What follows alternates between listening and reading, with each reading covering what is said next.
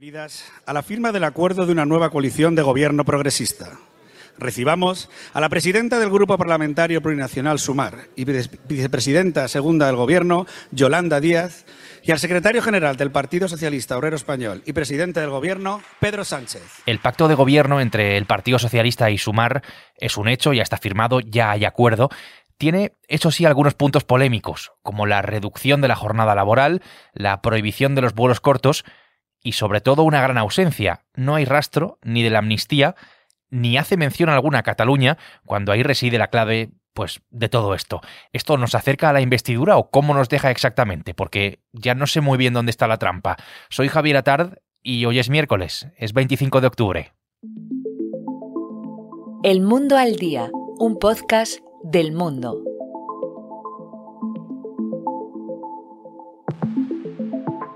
Son 230 medidas en 48 páginas en un documento que han firmado Pedro Sánchez y Yolanda Díaz. Este acuerdo no es ni del PSOE ni de Sumar.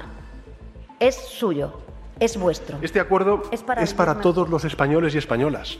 Para los que votaron a Sumar, para los que votaron al Partido Socialista. Medidas que, bueno, están sujetas, claro, a que Sánchez consiga ser investido, consiga todos los apoyos necesarios pero vayamos por partes. Aquí están mis compañeros de política de la sección de Nacional, Raúl Piña y Vicente Coy. Bienvenidos. Hola Javi, ¿qué tal? ¿Cómo estás? ¿Qué tal Javi? ¿Cómo estás? Lo laboral tiene un peso fundamental en este acuerdo, con esa rebaja de la jornada de lo que trabajamos, hasta las 37 horas y media de las 40 actuales. Tampoco ha sido fácil, por otra parte. Vicente, de las medidas, ¿cuáles son las más llamativas? Eh, uno de los dos de los grandes temas que faltaba por desbloquear en las últimas horas y que ha permitido conocer el, acuerdo es el de la reducción de la jornada laboral de las 40 a las 37 horas y media. Este un acuerdo que es un triunfo eh, para sumar y que era una de las grandes cuestiones bloqueadas en las últimas, eh, en las últimas jornadas. Además, se han comprometido ambos socios a regular los despidos y se han comprometido a aumentar el salario mínimo en línea con lo hecho durante la, anterior legislatura. Esto en, lo que tiene que ver con la materia laboral, pero hay muchísimos otros puntos destacables. Eh, se comprometen a derogar aspectos y a reformar aspectos de la ley Mordaza, tal y como piden eh, los socios o los aliados parlamentarios de, de estos dos partidos y se han comprometido también a revisar lo acordado en la ley de cambio climático. Esto es una cosa eh, significativa porque ahí va incluido, por ejemplo, uno de los puntos más polémicos o llamativos o comentados en las últimas horas, que es el de la reducción de vuelos domésticos. El tren está llamado a ser el transporte del siglo XXI esa reducción de vuelos domésticos en las rutas donde existan alternativas ferroviarias en menos de dos horas y media. Traerá cola. Eso, pues, creo que es bastante seguro. Eh, veremos si al final consiguen eh, ejecutar esta medida o, queda simplemente sobre el papel. Pero además hay mejoras en la sanidad pública para reducir las listas de espera, eh, se comprometen a garantizar la educación universal de 0 a 3 años, luego en materia judicial hay un claro toque de atención al Partido Popular al comprometerse tanto el PSOE como Unidas Podemos a cumplir, dicen la Constitución, en lo referente a la renovación del CGPJ para impedir, dicen, que la deslealtad de algunos actores políticos afecte a la calidad y al prestigio institucional. Esto es un claro toque de atención, un claro guiño al Partido Popular en lo que tiene que ver a la renovación de los órganos eh, constitucionales y muchos otros puntos. Eh, una reforma fiscal, por ejemplo, que involucre a la banca y a las energéticas en línea con los impuestos eh, de, la, última legislatura, de los últimos meses, eh, y además el compromiso de reformar la financiación eh, autonómica, que es una de las grandes reclamaciones históricas de varios territorios. O sea que es un acuerdo extenso, completo, de que en parte va mm, es similar al de la anterior legislatura, pero que incluye sobre todo, ya decíamos, en el aspecto laboral, pues numerosos puntos novedosos. Como decía antes, otra de las grandes polémicas está, tiene que ver con la reducción de la jornada laboral. No habría rebaja salarial para rebajarla, la jornada, hasta las 37 horas y media. Aquí cabe señalar que la patronal rechaza este cambio, dice que afectará al crecimiento y también al empleo. Esta medida, Raúl, ha generado también alguna tensión entre las partes. Sí, mira, te diré que esta es, es lo último que se cerró. El PSOE y Sumar llevaban ya hace días de acuerdo en que había que reducir la jornada laboral, pero no se ponían de acuerdo en cómo hacerlo. Me voy a explicar. Sumar quería que el gobierno fuera el que tomara la iniciativa, ¿vale? Es decir, el gobierno dictaminara que se reducía la jornada laboral, mientras que en el PSOE, sobre todo gente como la vicepresidenta Nadia Calviño, querían que eso se acometiera, pero dentro de la negociación social, es decir, con los agentes sociales, pactándolo con sindicatos y empresarios. Como queda en el texto, el gobierno va a impulsar la reducción de la jornada laboral, que ahora está en torno a unas 40 horas semanales, a 38 horas y media semanales en 2024 y 37 horas y media en 2025. Es decir, el gobierno va a hacer que se pase de 40 horas ahora a 37 y media en 2025. Oye, ¿y a partir de 2025? A partir de 2025 se hablará con los agentes sociales para buscar cómo seguir ese camino o no. Como era un punto de fricción donde no se ponían de acuerdo, pues decisión salomónica. Yo lo impongo en un periodo corto de tiempo y luego hago lo que quería la otra parte, que es llevarlo a los agentes sociales. Y hemos estado cinco años y vamos a estar otros cuatro años más. Pues... Da la sensación, aunque creo que más que una sensación, es una realidad, que desde que se celebraron las elecciones, desde el verano, la amnistía pues lo ha monopolizado todo, ha llenado toda la discusión sobre la posible investidura de Pedro Sánchez. Este movimiento responde, no sé, a un intento por recuperar el foco después de que la amnistía lo haya ocupado todo. Sí, yo, no te diría recuperar el foco, sino cambiar el foco, porque aunque hemos tenido la investidura fallida de Feijó, es verdad que en ese, en ese compás de espera se siguió hablando de la negociación del PSOE con los independentistas catalanes. Ha llegado un punto en el que quienes tienen información no la cuentan, quienes no tienen información no saben qué contar y entonces se ha creado una especie de vacío, ¿no? El vacío o la espera que criticaba el PSOE al PP pues ahora le está pasando al PSOE. Eh, de hecho, eh, el propio Pedro Sánchez en, la semana pasada tuvo que llenar su agenda de reuniones porque no había nada. Entonces, en un intento de, de llenar la agenda, de mostrar acción, pues empezó a reunir con colectivos sociales. Bueno, pues este pacto de gobierno lo que viene es a llenar ese gran vacío. Oigan, no, lo que le vamos a decir a la gente es, nosotros tenemos un pacto de gobierno, tenemos una hoja de ruta ya, esto es lo que queremos hacer, dejemos de hablar unos días de la amnistía y hablemos de estos contenidos, ¿no? Hablemos de si vamos a suprimir los vuelos cortos de avión, hablemos si es posible reducir la jornada laboral y así me descargo un poquito de presión, yo sigo negociando mientras hablamos de esto y no me estáis preguntando todo el día por la amnistía.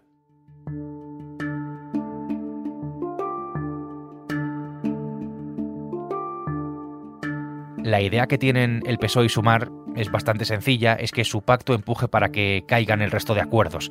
El resto de acuerdos es todo lo demás que hace falta para facilitar que Sánchez siga en la Moncloa y la reedición ¿no? del gobierno de coalición. Pactos con el PNV y con Bildu, pactos con Esquerra, con el Junts de Puigdemont, y no parece sencillo, no es sencillo. Claro, otra de las cuestiones que llama poderosamente la atención es la absoluta falta de concreción ¿no? en esas 230 medidas, pero es evidente que responde precisamente a esto. Son 230 medidas, 48 eh, páginas y muy pocas concreciones. Incluso en el apartado de, reforma fiscal hay muy poco número, que en teoría es un apartado para dar muchos números, aportar datos. Son todo como revisaremos, estudiaremos, promoveremos, ¿sabes? Formulaciones así. ¿Por qué? Porque esta formulación, esta ambigüedad a la hora de redactar, te permite dos cosas. Una, decir, no, no, en mi programa de gobierno yo me he comprometido a hacer esto, está en mi hoja de ruta, pero a la vez también te permite decir a alguien al que no le guste con el que tengas que negociar, no, no, vamos a ver, yo dije que quería hacer eso, pero no dije cómo iba a hacer eso, no detallé cómo iba a hacer eso, lo hablamos y lo vemos. Digamos que es una redacción para decir a la gente lo que quieres hacer o no. Depende de lo que te pidan tus socios. El objetivo de estas páginas es que ninguno de los partidos que tienen que votar la investidura de Pedro Sánchez se salga fuera de esa ronda por este documento. Es interesante saber esto, Raúl, por lo que revela además ¿no? de este tipo de negociaciones. Claro, de hecho te diré que, por ejemplo, em, al poco de salir el documento, ha habido partidos, incluso Podemos o el PNV, que lo han criticado y dentro del gobierno, con las personas que hemos hablado, no le han dado ninguna importancia, sino que creen que esto forma parte un poco del juego político. Dice que todo acuerdo que se publica, lo primero que se hace es ser criticado y luego a partir de ahí ya se sigue negociando. Buenas tardes a todas y a todos. Muchísimas gracias por haber acudido a esta convocatoria que se ha producido con tanta premura. Recuerdo perfectamente que, de una manera más o menos sorpresiva, hace ahora casi cuatro años, asistimos al final al pacto entre Pedro Sánchez y Pablo Iglesias, justo dos días después de las elecciones que ganó el PSOE. Aquel día, Iglesias abrazó a Sánchez a ojos cerrados, ahí está la fotografía para la historia, y en virtud de ese acuerdo y del apoyo de nacionalistas e independentistas en la investidura que se celebró meses después en enero, continuó en Moncloa, Sánchez. Hoy uno de los dos actores que mm, ha tomado protagonismo eh, en virtud de ese acuerdo, que es Yolanda Díaz, no solo ha enterrado políticamente a Iglesias, a Podemos, eh, tal y como lo conocíamos entonces, sino que mm, es hoy quien lidera ¿no? ese espacio político pues, a la izquierda de los socialistas. Por hacer memoria y por ver cómo cambia la política en tan poco tiempo, la primera diferencia, Vicente, entre estos dos pactos, como decía, está en uno de los protagonistas, en una de las partes. Sí, sí, bueno, eh, han pasado cuatro años, todos hemos cambiado más o menos en, cuatro años, pero hay algunos que cambian más que otros. Pedro Sánchez tuvo que pactar con Pablo Iglesias como líder de la coalición Unidas Podemos y en esta ocasión Pedro Sánchez ha tenido que negociar con Yolanda Díaz como nueva líder de este espacio que ya no coordina y ya no lidera Podemos sino que está englobado en un espacio mucho más amplio, eh, gestionado o encabezado por, por, Sumar, lo cual eh, cambia notablemente eh, las claves de la negociación o del diálogo entre estas dos formaciones y por tanto el resultado plasmado en el, en el acuerdo que hemos conocido este martes. Y aquella negociación, si la comparamos además con esta, estuvo mucho más plagada de choques entonces que esta. Aquella fue una negociación muy compleja y muy larga, porque fue el, primer experimento eh, de, de, negociación que dio con una coalición gubernamental. Costó, eh, entre comillas, porque dices, bueno, salió a las 48 horas, una negociación express. Bueno, veníamos de una repetición electoral porque durante seis meses los partidos no se ponían de acuerdo para, para, para llegar a este, a este pacto. Entonces, después de seis meses, y creo que fueron 137 millones de euros que costó la repetición electoral, tanto el PSOE como Unidas Podemos mm, lograron alcanzar un pacto que no terminó de convencer a ninguna de las dos partes porque llevaba un montón de cesiones por parte de cada socio, pero que bueno, que culminó definitivamente en esa primera coalición eh, de izquierdas en, nuestra historia política, que en comparación con, con, el acuerdo alcanzado en los últimos días, pues fue mucho más difícil y mucho más complejo. Este ha sido, podemos decir, bastante más dinámico, a pesar de que también ha llevado unas, unas cuantas semanas sacarlo adelante. Del de este año, del de este 2023, pues todo esto está muy bien, aquí está el pacto firmado y celebrado por ambas partes, ya veremos cómo se hace y cómo se paga si llega a llevarse a término, pero aquí hay un punto que no podemos pasar por alto, algo a lo que no se hace desde luego mención, que es la amnistía y que son todas las cuestiones relacionadas con Cataluña. Llama la atención, digo, porque en ese punto precisamente está la clave de la investidura y es lo que en todo caso haría posible que se llevaran a cabo estas medidas, Raúl. Mm, no es que no se hable de amnistía, es que no se menciona ni siquiera la palabra Cataluña. Para que te hagas una idea, en, 2019 sí se mencionaba expresamente el conflicto político catalán, ¿sabes? Con estas palabras. Aquí ni siquiera. Aquí hay alusiones a la convivencia, ¿sabes? Avanzar en la senda del progreso y la convivencia, dice textualmente el texto lo que ha querido eh, el PSOE y sumar con este acuerdo es un poco aislar eso, ¿vale? Mm, tener un texto que sirviera para vender a la gente lo que voy a hacer. Oigan, no, no, pero es que ustedes van a pactar la amnistía con los independentistas y que ellos puedan decir, no, mire, yo lo que voy a hacer es reducir la jornada laboral, subir el salario mínimo, eh, mantener el impuesto a la banca y a las empresas. No, eso es lo que voy a hacer ¿vale? Eso es lo que ellos quieren. ¿Qué pasa? Que la trampa, por decirlo de alguna manera, es que todo eso va a ser posible hacerlo siempre y cuando haya una amnistía. Es decir, vas a poder hacer estas 48 páginas de tu pacto de gobierno siempre y cuando llegues a un acuerdo con Esquerra Republicana y Junts sobre la amnistía. Porque si no, ellos no te van a apoyar, no vas a tener investidura y vamos a ir a una repetición electoral. Otra explicación muy breve de esto. ¿Por qué no aparece Amnistía y Cataluña en este texto? Porque esto es un pacto de gobierno y los estatutos del PSOE obligan a que este pacto sea sometido a la votación de las bases. Si quito dos aristas muy afiladas que incomodan y no gustan, me aseguro una votación más cómoda, es decir, me aseguro un respaldo más tranquilo y más mayoritario a este pacto. Interesante también conocer estas cuestiones, eh, conocer todo lo que hay detrás de lo que luego nos llega, ¿no? De lo que nos acaba llegando. Todo lo que estamos hablando, insisto, está a expensas o queda a expensas de los socios de la coalición de Sánchez y de Díaz y poner de acuerdo a todos, desde luego, no va a ser nada fácil. Mientras se negocia la amnistía, hoy contamos en el mundo que Puigdemont, que es el principal interesado, en paralelo, exige la incorporación del reconocimiento de Cataluña como nación en las negociaciones que están teniendo con los socialistas. Exige el reconocimiento de la República Catalana. Al parecer, este es ahora mismo el principal escollo, es lo que más está separando. Y añado algo más. Las bases del Consejo de la República, del Consejo de la República Catalana, que es esta especie de invento que lidera el propio Puigdemont, han votado para que los partidos independentistas bloqueen la investidura de Sánchez. Esto, repito, mientras el expresidente de la Generalitat negocia con Sánchez, por dar un poco de contexto. En este momento, con este pacto, Raúl, em, pero sabiendo todo esto, con este pacto entre Sumar y el PSOE, pero teniendo en cuenta todas estas cuestiones, no sé ya cómo de cerca está la investidura. Es la pregunta del millón. Lo preguntamos todos los días, en todo el momento, en todas las conversaciones que tenemos.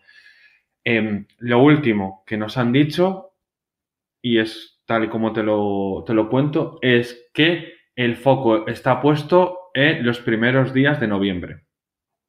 ¿Qué son los primeros días de noviembre? Pues no lo sé. Pero en los primeros días de noviembre.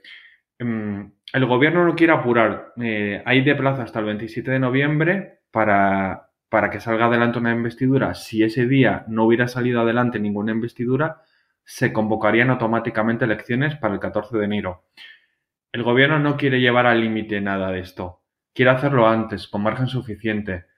No sé, tenemos ahí, es que no sabría decirte, tenemos dos semanas, te las voy a decir. Tenemos la semana del 6 al 10 de noviembre y del 13 al 17 de noviembre. Pues ahí va a ser la investidura en esas dos semanas. Bueno, pues ahí quedan esas fechas. Esas son las fechas hacia las que estamos apuntando para la investidura, la hipotética investidura de Sánchez. Pero en todo caso, lo que tenemos que ver es cómo van las negociaciones, especialmente, como estamos contando, con Carles Puigdemont. Vamos a estar muy, muy atentos a esto en los próximos días. Raúl, Vicente, gracias. Gracias a ti, Javi. Un abrazo. Gracias a vosotros.